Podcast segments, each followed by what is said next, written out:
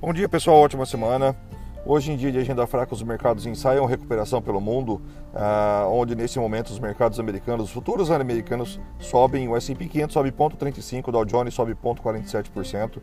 É, mais cedo, na Ásia, Japão fechou com forte queda, caindo 3,29%, e China fechou com 0,12% de alta. Europa também nesse momento trabalha com leve alta, subindo 0,24%, principal índice por lá, o Eurotrox. Isso motivado por Alemanha, que sobe 0,5% neste momento.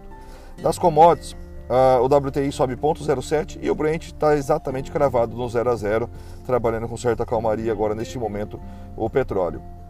Já o minério de ferro chegou a despencar 10% nessa madrugada e fechou essa manhã caindo aí 6%. Isso vai precificar nossa, nosso principal papel por aqui, que é Vale. Vale somada com as siderúrgicas e metalúrgicas por aqui devem ser impactadas. Isso porque o governo chinês é, vem pressionando o, o método, o, os métodos operacionais é, e aumentando os custos dos negócios sobre, sobre negociações do minério de ferro na bolsa por lá.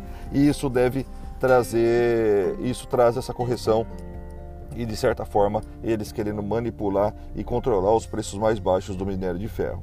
E de novo, sendo redundante, pode sim afetar nosso principal papel aqui, lembrando que Vale representa em torno de 11% na nossa bolsa brasileira. Bom, falando um pouquinho também no geral, como eu já disse, o calendário hoje é bem, é bem fraco, o calendário hoje é bem. Não temos nada, saiu só agora pela manhã o Boletim Focus, né? O... Saiu agora 8h25 da manhã.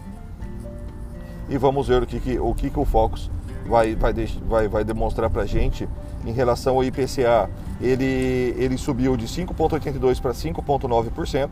O, também o, a Selic para 2021 ele também subiu a projeção de 6,25% para 6,50%.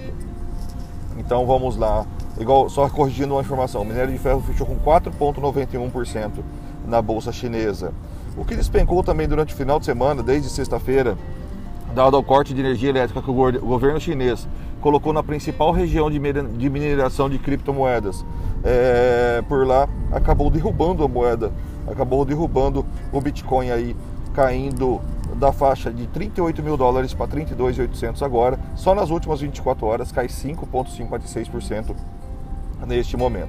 Bom, para o dia de hoje, eu acho que por aqui nada mais do que esperar o mercado mostrar para a gente o que é para ser feito e não nós queremos mostrar para o mercado. É, vamos lembrar, apesar das bolsas americanas, das bolsas europeias estão em alta, é, a commodity que, que vai mais impactar no dia de hoje é o minério de ferro e isso acaba puxando o vale para baixo. Então vamos esperar o mercado mostrar sua direção para nós, principalmente para os operadores de intraday. Para swing trade, vamos ter os gatilhos aí em torno das 10 horas da manhã. Valeu, bons negócios e ótima semana.